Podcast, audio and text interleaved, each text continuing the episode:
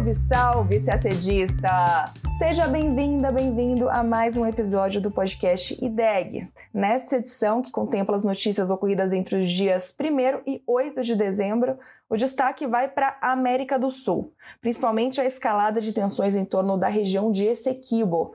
Você vai saber o que aconteceu depois que os venezuelanos disseram sim no referendo sobre a criação de uma província na região de soberania da Guiana. Outra novidade daquelas de atualizar o caderno. Mercosul e Singapura assinaram um acordo de livre comércio, que é o primeiro do bloco com o país da região da Ásia-Pacífico. A gente aproveita para contar outras novidades da cúpula do Mercosul que ocorreu no Rio de Janeiro. Na África, o presidente da Guiné-Bissau dissolveu o parlamento alegando tentativa de golpe de Estado. Falaremos também do conflito entre Hamas e Israel. O secretário-geral da ONU, Antônio Guterres, invocou o artigo 99 da Carta de São Francisco para tentar forçar o Conselho de Segurança a agir contra o colapso total em Gaza.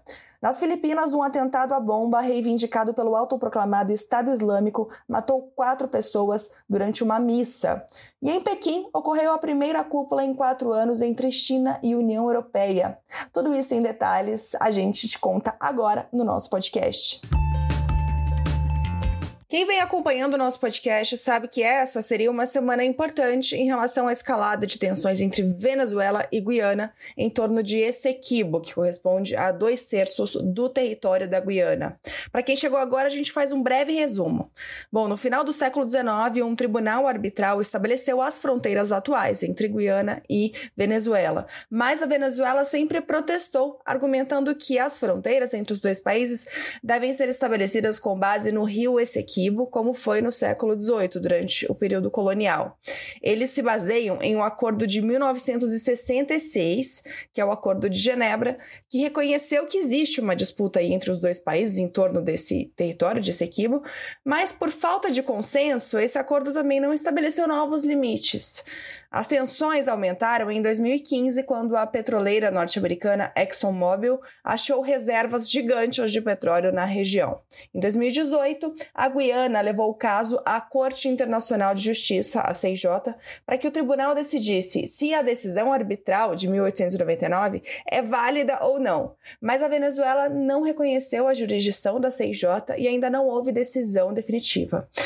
O assunto passou a dominar as manchetes aqui na América do Sul com a convocação por parte da Venezuela de um referendo para o dia 3 de dezembro, em que os venezuelanos decidiriam, entre outros dispositivos, pela criação de uma nova província em Essequibo, venezuelana, e pela concessão de nacionalidade venezuelana aos 125 mil habitantes da região. Agora vamos aos desdobramentos da semana. Na sexta, dia 1, a CIJ concedeu medidas provisórias em favor da Guiana e contra a realização do referendo. Pela corte, ficou decidido que o governo da Venezuela deveria evitar qualquer ação que pudesse modificar a situação do território em disputa até que o tribunal julgue o mérito da questão.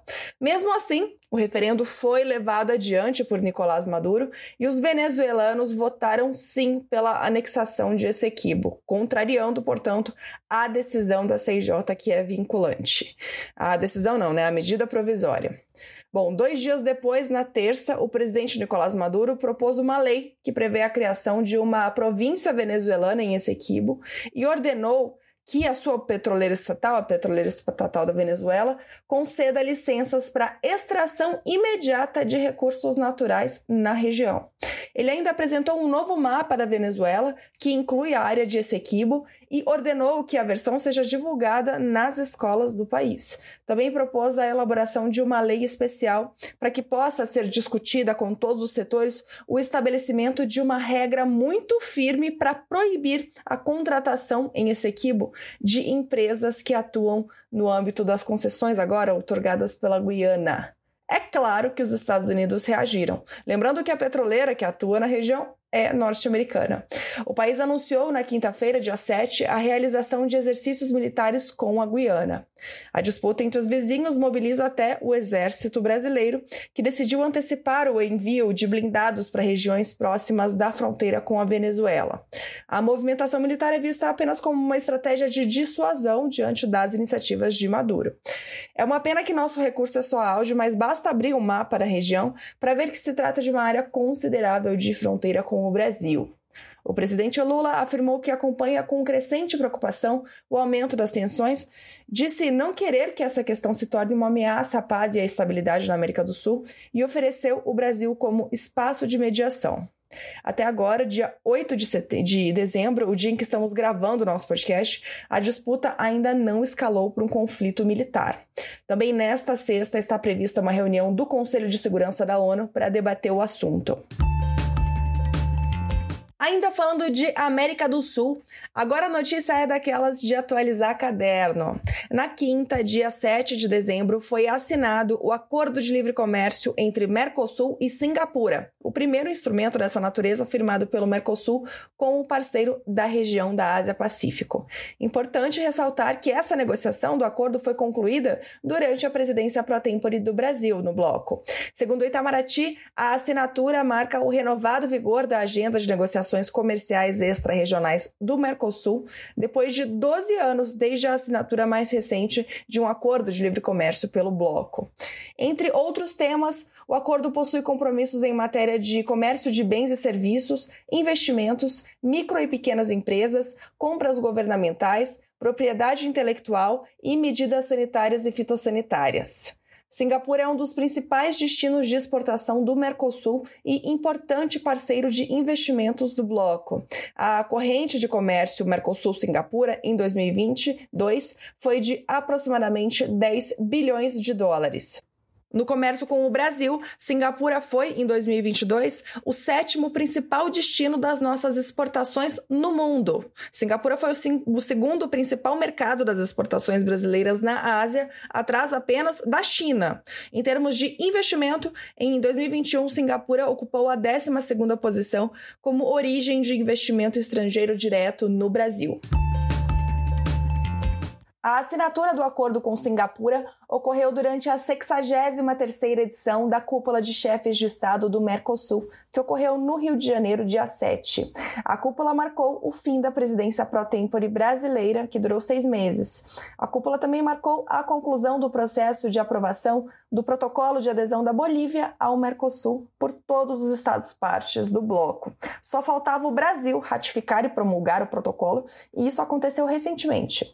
Agora o próximo passo é que a Bolívia possa concluir o seu processo de adesão e trabalhe com os demais Estados-partes para definir um cronograma de internalização das normas e regulamentos do Mercosul. Também ocorreu, no âmbito dessa cúpula de chefes de Estado, a Cúpula Social do Mercosul, a primeira edição presencial desde 2016. Foi no Museu de Arte do Rio e no Museu do Amanhã, com representantes de organizações, movimentos sociais e dos governos. Durante a presidência brasileira foi conferida grande centralidade à agenda social e cidadã do Mercosul. Também no âmbito da cúpula, o Brasil anunciou aos membros do bloco que quitou neste ano a maior parte das dívidas junto a órgãos do Mercosul, com pagamentos ao FOSEM, o Fundo de Convergência Estrutural, ao Instituto Social do Mercosul e à Secretaria do Mercosul. Quanto ao relacionamento regional, durante a presidência brasileira, o Mercosul continuou aperfeiçoando os acordos comerciais com Chile, Colômbia e Peru e avançou nos diálogos com o Equador para negociação de um novo acordo comercial. Também houve avanço nos diálogos exploratórios com El Salvador e República Dominicana com vistas a negociar acordos comerciais. Sobre os resultados da agenda de negociações comerciais extra-regionais durante a presidência brasileira, o Itamaraty destacou os esforços para a conclusão dos processos negociadores com a União Europeia, com o EFTA e, claro, com Singapura. Durante a cúpula, os membros do bloco, além de Chile, Colômbia, Equador e Peru, publicaram um comunicado conjunto manifestando profunda preocupação com a elevação das tensões entre a Venezuela e a Guiana. Eles instaram as partes ao diálogo e à busca de uma solução pacífica da controvérsia, a fim de evitar ações e iniciativas unilaterais que possam agravá-la. Agora falamos de África. Na segunda-feira, dia 4, o presidente da Guiné-Bissau o Maro Sissoko Embalo decidiu dissolver o parlamento. A decisão ocorre três dias depois da eclosão de confrontos armados, que ele descreve como uma tentativa de golpe de Estado e que tem mergulhado o país em mais uma crise. O presidente do parlamento e adversário de longa data de Embalo denunciou o ato como um golpe de Estado constitucional por parte do presidente. O parlamento, agora dissolvido, foi eleito em julho e era dominado pela oposição. Em fevereiro de 2022, Embalo escapou de um golpe de Estado que ele descreveu como uma tentativa de golpe diretamente ligada ao tráfico de drogas. Na semana passada, ocorreram confrontos entre a Guarda Nacional e o Exército, deixando pelo menos dois mortos na capital, Bissau. O presidente Embalo, que esteve em Dubai para participar da Conferência Climática COP28, retornou ao país no sábado e anunciou que uma tentativa de golpe de Estado o impediu de voltar mais cedo e anunciou que a data das eleições legislativas seria marcada em momento oportuno, de acordo com a Constituição. A Guiné-Bissau, um país de língua portuguesa com 2 milhões de habitantes, já sofreu com inúmeros golpes desde sua independência de Portugal em 1974, seja em, em, atos de luta armada, seja em levantes políticos. A União Africana, a Comunidade dos Países de Língua Portuguesa, CPLP, e a União Europeia manifestaram preocupação com a situação atual na Guiné-Bissau. Apelaram à paz e ao respeito pela Constituição no país. O governo brasileiro publicou nota instando ao diálogo entre as partes e conclamando as autoridades ao respeito dos direitos fundamentais. Agora falamos do conflito entre Hamas e Israel, que já completa dois meses. Na quarta-feira, dia 6 de dezembro, o secretário-geral da ONU, Antônio Guterres, invocou o artigo 99 da Carta das Nações Unidas pela primeira vez desde que assumiu o cargo em 2017. O objetivo é tentar forçar o Conselho de Segurança a agir para evitar uma catástrofe humanitária na faixa de Gaza. O artigo 99 é uma das ferramentas diplomáticas de maior poder simbólico à disposição do secretário-geral da ONU e não era invocado há décadas. Ele estabelece que o secretário-geral poderá levar à atenção do Conselho de Segurança qualquer assunto que, na sua opinião, possa ameaçar a manutenção da paz e da segurança internacionais. Guterres invocou o artigo de maneira explícita em uma carta enviada ao presidente do Conselho de Segurança. No texto, ele diz que os bombardeios do exército de Israel estão provocando o iminente colapso total da ordem pública na faixa de Gaza. O secretário-geral pede que o Conselho de Segurança demande um cessar-fogo humanitário para impedir a escalada da crise. Ele ressalta que a situação está se deteriorando rápido e que a ONU está simplesmente incapaz de chegar aos que precisam de ajuda dentro de Gaza.